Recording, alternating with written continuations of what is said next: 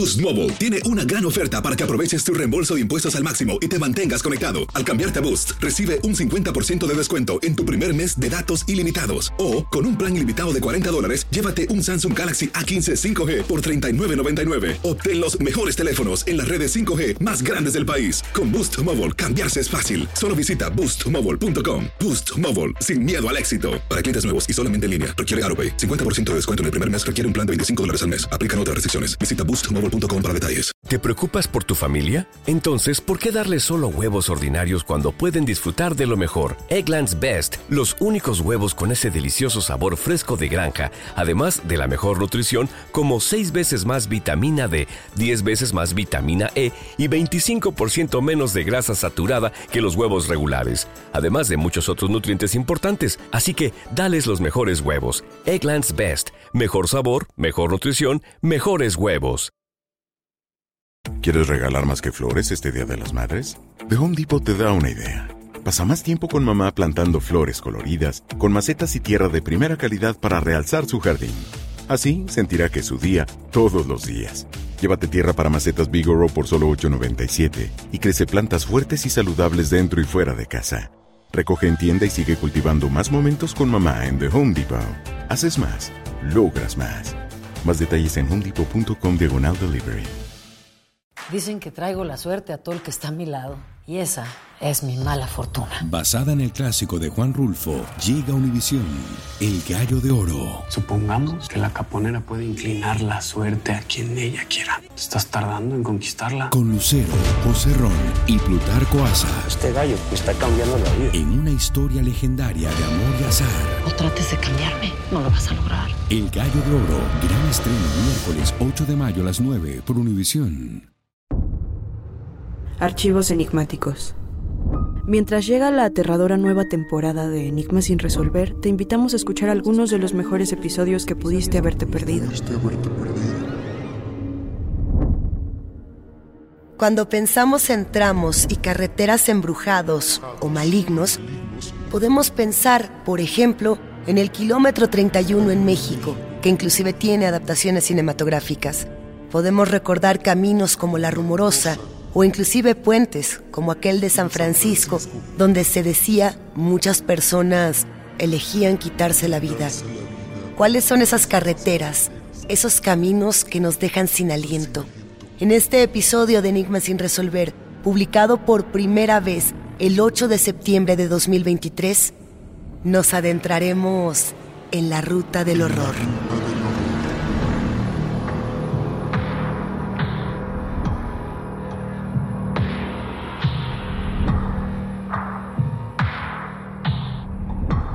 Advertencia. Este programa contiene casos de crimen, apariciones, misterio, conspiración y violencia. El contenido de estas piezas puede ser sensible para algunos miembros del público. Aconsejamos discreción.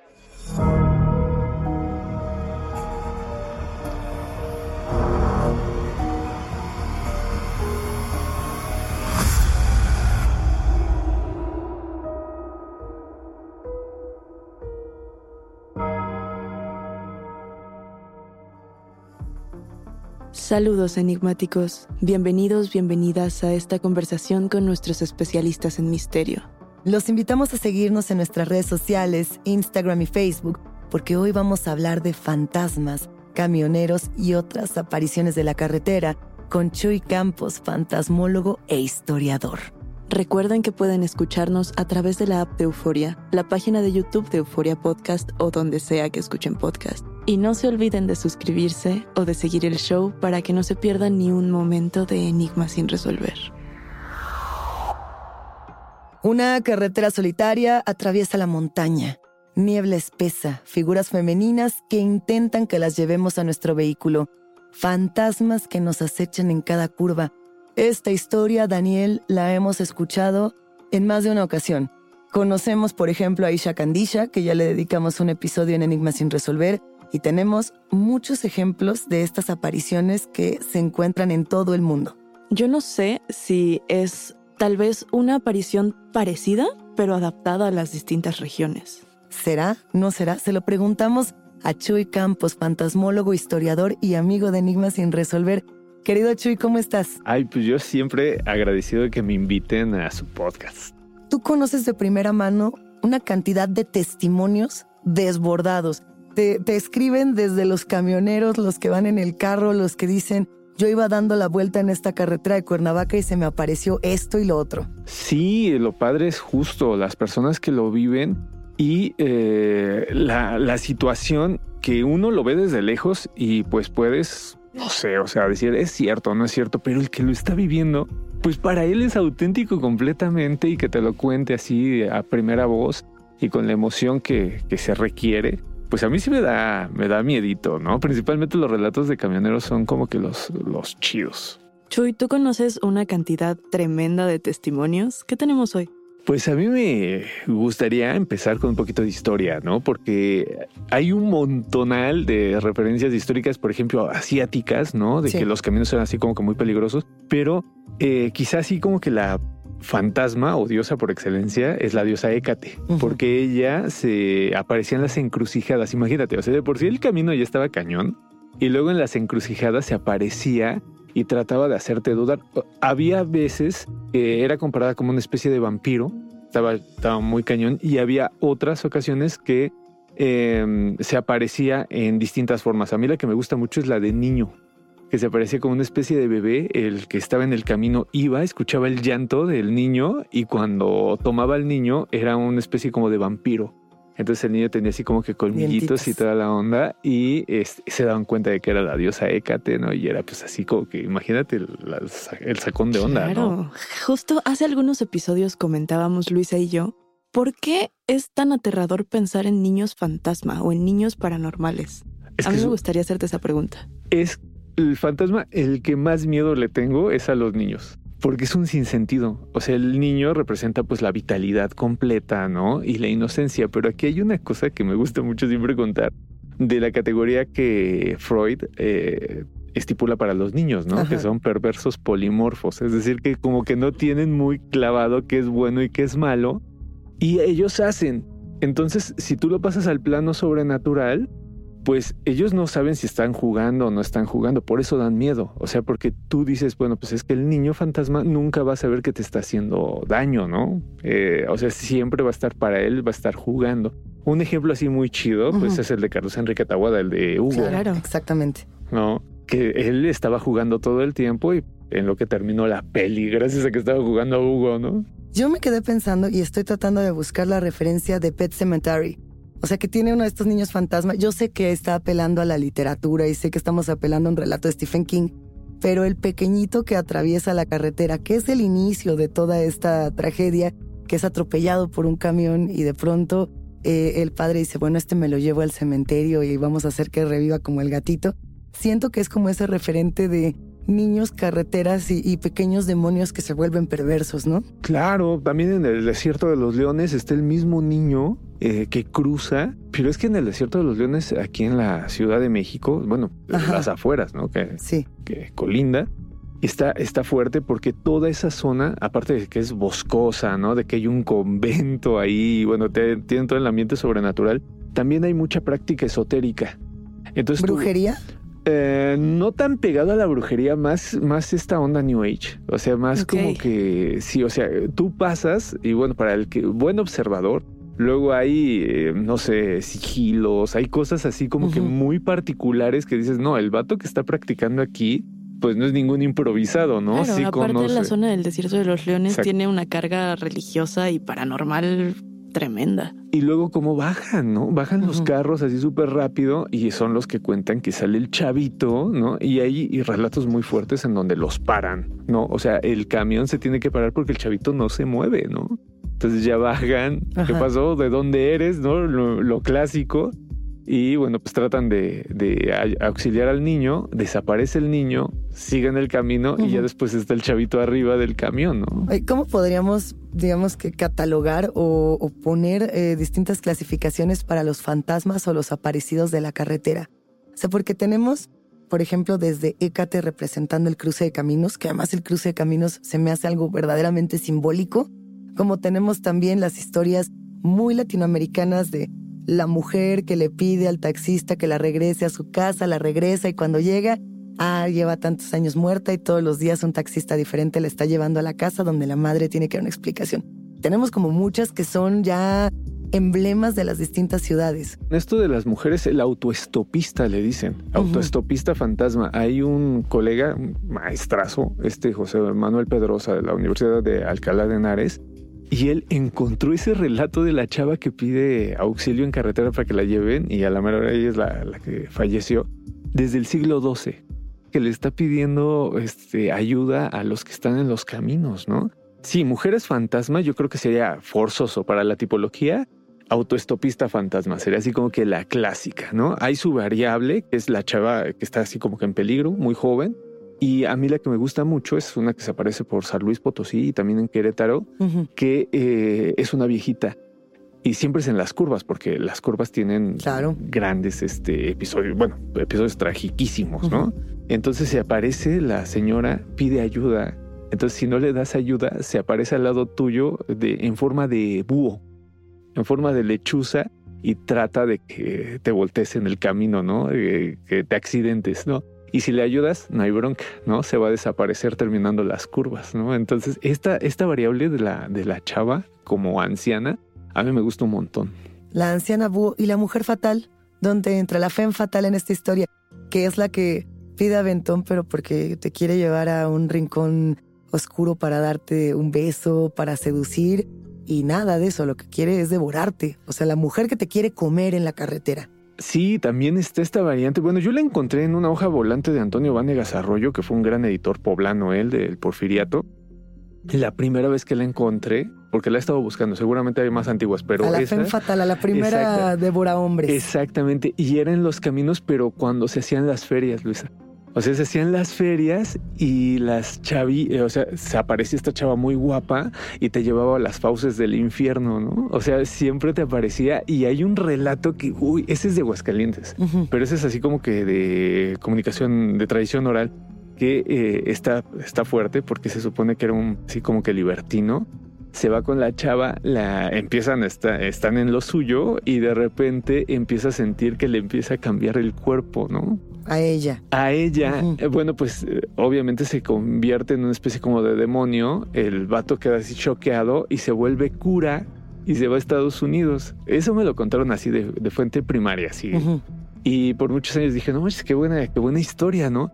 pues hace unos dos, tres años eh, me, presentaron al, o sea, al que vivió en primera persona el, relato y es cura, efectivamente es cura. Entonces, ¿cómo le dices a él que no pasó? O sea, todo mi yo racional, ¿no? Era así como que obviamente no pasó, igual andabas borrachín, una cosa así, ¿no? Pero él juraba y perjuraba que no, que la había llevado y la carretera era más bien como que el medio por el cual lo alejaba de la sociedad para, para castigarle, ¿no? Pero así, ese relato, el más antiguito, Antonio Vanegas Arroyo, y todavía sigue vivo, por ejemplo, en este, este cuate que nos cuenta y que es padre, ¿no? O sea, que es padre, no me acuerdo, no me acuerdo qué parte de Estados Unidos, no quiero echar mentiras, pero está, ahorita radica en Estados Unidos el señor. A ver, o sea, pero ¿qué pasa cuando escuchamos que un señor cuenta esta historia, pero detrás de él, como lo estábamos anticipando hace un momento, hay muchas personas que han vivido lo mismo? Yo me pregunto, ¿esto valida las historias al decir efectivamente muchos lo viven o genera más bien el mito de decir, ah, estamos volviendo a contar la misma historia porque la escuchamos en algún otro lugar? Por ejemplo, y esto no, no va a ser un paréntesis en el tema de las carreteras, pero yo tengo un amigo muy cercano que me contó que él tenía una boa y que esta boa era muy bonita y que la cuidaba mucho y que un día su boa se empezó a poner triste y que él la quería tanto que se dormía con ella. Yo estoy segura que ya conocen esta historia. ¿Ya la conocen? No. Ok. Entonces eh, la boa estaba triste al parecer y se dormía estirada junto a él. Y entonces él la lleva al veterinario para preguntar, ¿qué pasó con mi boa? Está muy triste. Y le dice el veterinario, no, no está triste. Te está midiendo porque te va a comer. Y las boas cuando quieren comerse a una presa, se estiran junto a ella porque están empezando a medir si ya pueden vencerla en un, en un combate para comérsela. Eso me lo contó un amigo cercano, uno de mis mejores amigos. Y después, hace muy poco tiempo, la encontré en un meme, en un meme de Estados Unidos y después de eso me puse a buscar y esta misma historia la encontré en Reino Unido. Y le hablé a mi amigo y le dije, esto es una patraña, me has estado engañando. me dejó en visto en WhatsApp. Yo pregunto, ¿validamos cuando muchas personas vivieron lo mismo o en realidad estamos diciendo que estamos contando lo que ya hemos escuchado en otra parte? Pues mira, es que hay una forma de explicación, ¿no? Que es la taumatografía. Por ejemplo, lo que está haciendo es una taumatografía. A partir de hechos científicos explicas un evento que pareciese sobrenatural o fantástico, maravilloso.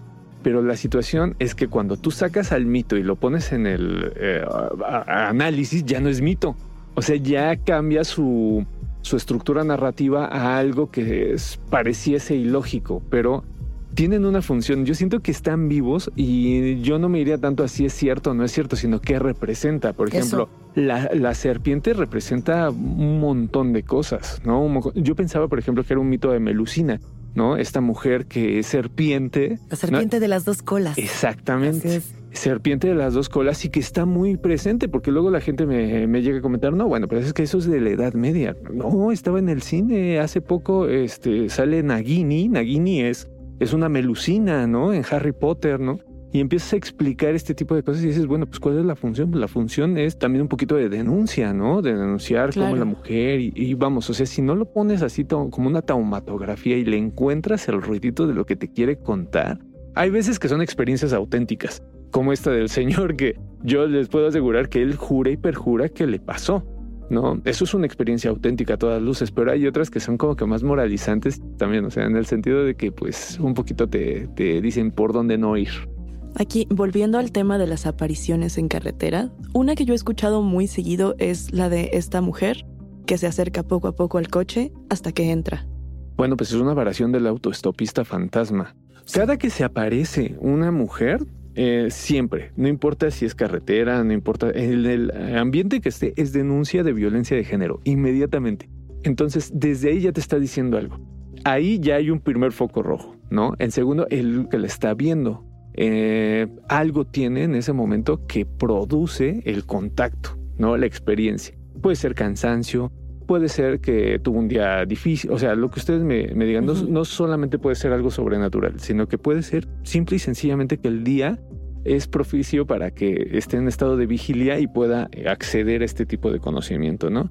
Y segundo, pues la variación es dependiendo qué te quiere contar el relato, ¿no? O sea, el, hay, hay un psicólogo y literato norteamericano, sí, sí, creo que es norteamericano, que se llama Patrick Harpur.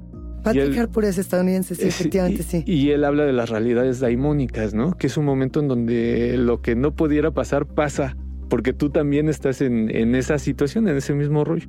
Yo siento que ahí es como que el daimón, como que la figura sobrenatural, eh, y tu psique se conectan y dicen, a ver qué te voy a contar. Euforia Podcast presenta la descomposición del cuerpo y particularmente la contradicción que parecía la posición encontrada de las dos señoras. Todas estas cosas daban para, para, para seguir el relato de algo diabólico. El misterio de las primas. Escucha la primera temporada de Crímenes Paranormales en la aplicación de Euforia o en tu plataforma favorita. Boost Mobile tiene una gran oferta para que aproveches tu reembolso de impuestos al máximo y te mantengas conectado. Al cambiarte a Boost, recibe un 50% de descuento en tu primer mes de datos ilimitados. O, con un plan ilimitado de 40 dólares, llévate un Samsung Galaxy A15 5G por $39.99. Obtén los mejores teléfonos en las redes 5G más grandes del país. Con Boost Mobile, cambiarse es fácil. Solo visita boostmobile.com. Boost Mobile, sin miedo al éxito. Para clientes nuevos y solamente en línea, requiere AroPay. 50% de descuento en el primer mes requiere un plan de 25 dólares al mes. Aplican otras restricciones. Visita Boost ¿Te preocupas por tu familia? Entonces, ¿por qué darles solo huevos ordinarios cuando pueden disfrutar de lo mejor? Eggland's Best, los únicos huevos con ese delicioso sabor fresco de granja, además de la mejor nutrición, como 6 veces más vitamina D, 10 veces más vitamina E y 25% menos de grasa saturada que los huevos regulares, además de muchos otros nutrientes importantes. Así que, dales los mejores huevos. Eggland's Best, mejor sabor, mejor nutrición, mejores huevos. ¿Quieres regalar más que flores este Día de las Madres? The Home Depot te da una idea. Pasa más tiempo con mamá plantando flores coloridas, con macetas y tierra de primera calidad para realzar su jardín. Así sentirá que es su día todos los días. Llévate tierra para macetas Bigoro por solo $8.97 y crece plantas fuertes y saludables dentro y fuera de casa. Recoge en tienda y sigue cultivando más momentos con mamá en The Home Depot. Haces más, logras más. Más detalles en homedepot.com diagonal delivery. No respires. Regresamos a Enigmas sin resolver. Uno de los libros de cabecera para los enigmáticos que nos escuchan debe de ser Realidad Daimónica de Patrick Harpur. Es un libro de consulta directo. Pero a ver, estamos hablando de las mujeres como un símbolo, por ejemplo, de la violencia que viven. Si no se te aparece una mujer en carretera, ¿qué, qué otra cosa se te puede aparecer? Se aparecen en encrucijadas los, los cadejos, que eso es muy latinoamericano. El cadejo es un perro negro eh, que se aparece en los caminos y que eh, si es negro, si es la variable negra, te quiere, o sea, el mismo propósito de la mujer, ¿no? Te quiere desbarrancar, quiere depredarte, quiere algo malo.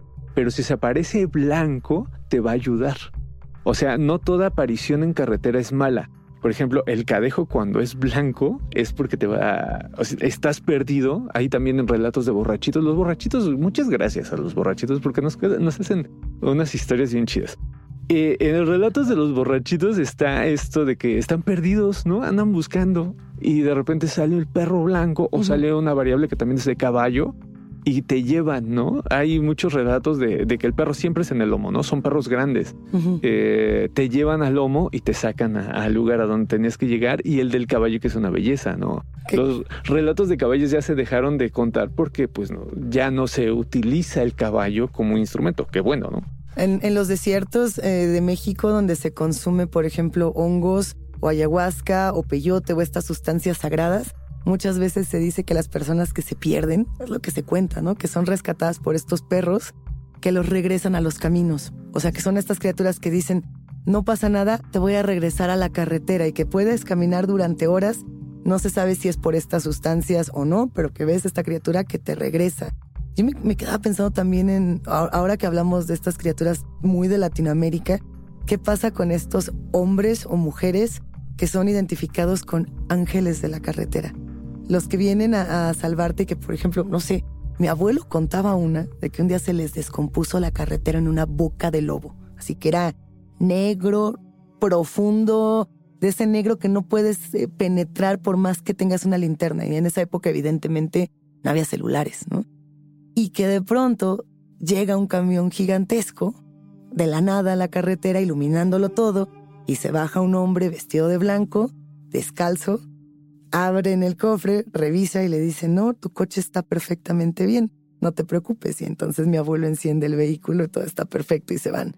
Y la que contaba mucho eh, esta historia era mi abuela porque decía, es que fue un ángel de la carretera porque no tenía zapatos. Y entonces venía para salvarnos. Yo no sé si esto es algo que también es recurrente. He escuchado más personas que dicen que hay hombres descalzos que llegan a salvarte.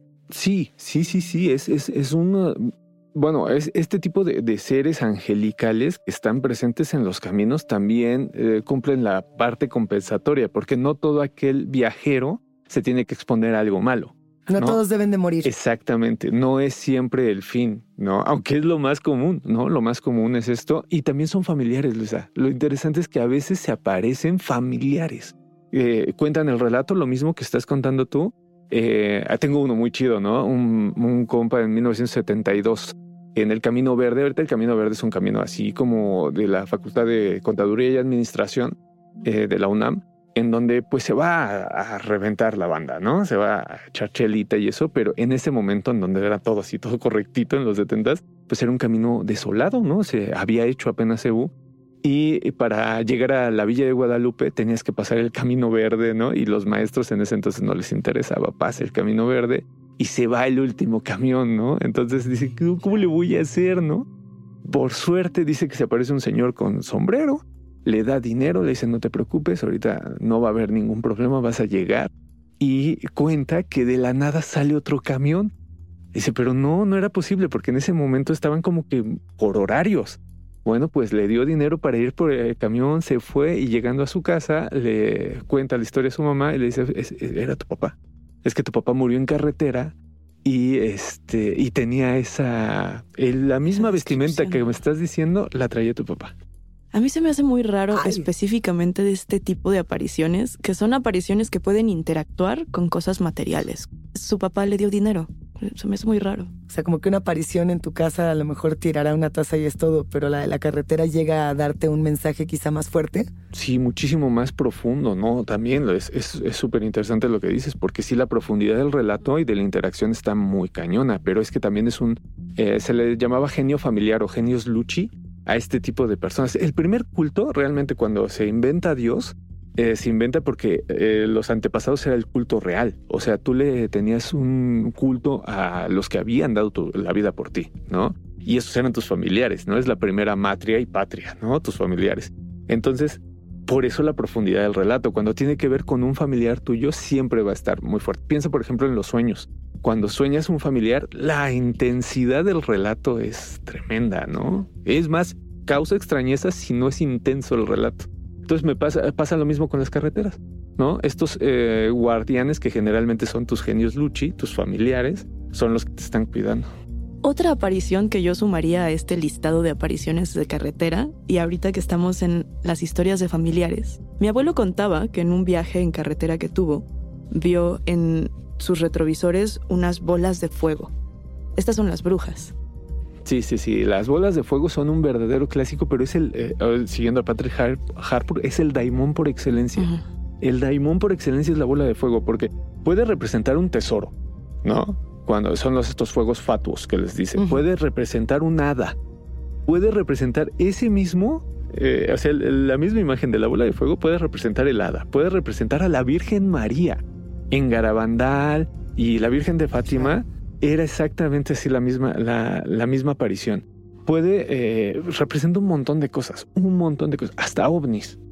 Hasta ovnis, los, eh, ay, ¿cómo se llama? Los Foo Fighters, ¿no? Los, famosos Foo Fighters. ¿No? Que se aparecían al lado. Y es exactamente el mismo daimon, pero la enseñanza es distinta. ¿no? Es por eso que es tan importante esto de las bolas de fuego. Son relacionadas en, distintos estados con brujas, ¿no? Pero eso y nada porque las brujas pueden ser todo, ¿no? Es, es lo fascinante de la bruja, ¿no? A mí me gusta su vertiente de guajolote. La, la mujer que se transforma en guajolote y la, la, encierran y descubren precisamente a la mañana siguiente que es una mujer desnuda en el granero o alguna de esas claro.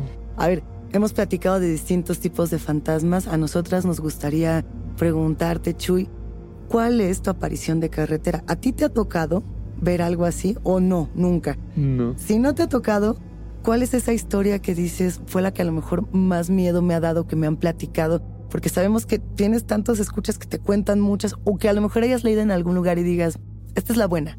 Bueno, yo creo que la que más me ha impactado es de una, una compañera también historiadora, que su papá trabajó mucho tiempo como camionero y está loquísima, pero ella cuenta que su padre, en paz descanse, eh, vio cómo se sale un camión de la carretera y se estrella y era él. O sea, él vio cómo se iba a morir y después muere el señor. O sea, pudo presenciar o atestiguar su, propio, su propia muerte. Su propio accidente. Él ve cómo sale uno de carretera. O sea, está, haz de cuenta en estas como mesetitas, ¿no?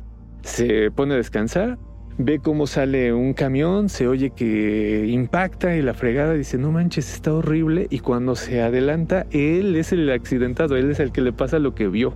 Y, la pregunta es cómo, ¿Cómo lo contar esta historia. ¿Quién, ¿Quién, cuenta esta historia? Llega a hospital, no muere luego, luego. Y, lo cuenta, él cuenta, dice, es que yo vi cómo me morí. O sea, yo, yo, yo vi cómo estaba toda la onda y tan, tan. A ver, eh, esto puede interpretarse de muchas maneras. estoy helada. Por ejemplo, cuando uno llega a un hospital en un shock, no, no quiero ser la guafiestas que quita la historia, pero puede ser que haya experimentado como ese shock de decirme salgo de mí mismo en el momento más traumático y cuento mi propia historia desde, desde fuera de mi cuerpo porque no puedo soportar lo que me acaba de pasar. Exacto. Pero la conciencia de tener esta especie de, de déjà vu o de premonición es, apabullante. ¿Qué, ¿Qué opinas tú, Daniel, de todo eso? Yo estoy helada con esto que nos acabas de contar, Chuy. Me parece justo, justo como lo comentas, Luisa. Yo sabía que cuando tienes esta clase de premoniciones puede ser tu mismo cerebro defendiéndose de una experiencia traumática, pero aún así el relato es aterrador. Y tradicionalmente sustentable, fíjate, porque hay casos de personas que vieron su propio entierro Está, por ejemplo, el caso más conocido es el, de, el que cuenta el bachiller Tirso de Molina con don Juan, ¿no? El don Juan Tenorio. Bueno, después va a ser Zorrilla, le va a poner Tenorio, ¿no? El don Juan ve su propio entierro. Y don Juan, a su vez, refiere a don Miguel de Mañara, que también vio su propio entierro. O sea, aquí en la Ciudad de México tenemos a don Juan Manuel de Solórzano que también vio su propio entierro. O sea, esta historia de que tú ves tu propio entierro generalmente es porque va a cambiar algo en ti, pero no es tan trágico como el que me contaron, ¿no? Porque el que me contaron sí está fuerte. Yo también, o sea, mientras me contaba dije, ¿cómo diablos sabía? Este, ¿cómo recuperaron el relato, no? Este, ¿cómo recuperaron? No, es que no murió luego, luego. O sea, estuvo un buen rato y contaba que la había visto y que había visto y que había visto. Es un relato fuertísimo, pero antropológicamente se da. Tenemos uno también asiático de, de híjole, creo que es chino también, pero ese tiene que ver con una especie como de espejo que encuentran y él ve cómo se va a morir. Y ese es el que recupera, si mal no recuerdo, Tim Burton en Big Fish. Porque es cuando ve el, en el ojo de la bruja cómo va a morir el personaje, que es una gran película y también lo recupera. O sea, esta historia, por muy inverosímil, tiene un montón de historias que la avalan, fíjate. Vamos a tener que hacer una segunda parte de este episodio. Tercera parte, si te parece, Chuy. ¿Dónde, ¿Dónde, te vamos a escuchar? ¿En el Sensacional de Historia Mexicana? Exactamente. Ahí está el Sensacional de Historia Mexicana que estamos en el YouTube. Ahorita le estamos dando mucho al YouTube. Ahí está. Chuy, muchísimas gracias por acompañarnos. Segunda, tercera, cuarta parte contigo. Las que me digan yo vengo. Yo soy muy feliz aquí. Muchas gracias, Chuy. Enigmáticos, la conversación con nuestros especialistas en misterio ha terminado, pero siempre hay otra grieta que investigar junto con ustedes. No se olviden de seguirnos en nuestras redes sociales. Nos encuentran a través de Instagram y Facebook. Yo soy Luisa Iglesias. Y yo soy Daniel Duarte. Y ha sido un macabro placer compartir con los enigmáticos. Recuerden que pueden escucharnos en la app de Euforia, la página de YouTube de Euforia Podcast o donde sea que escuchen podcast. Denle follow o suscríbanse al show en donde sea que nos escuchen y así no se pierden ni un momento de enigmas sin resolver.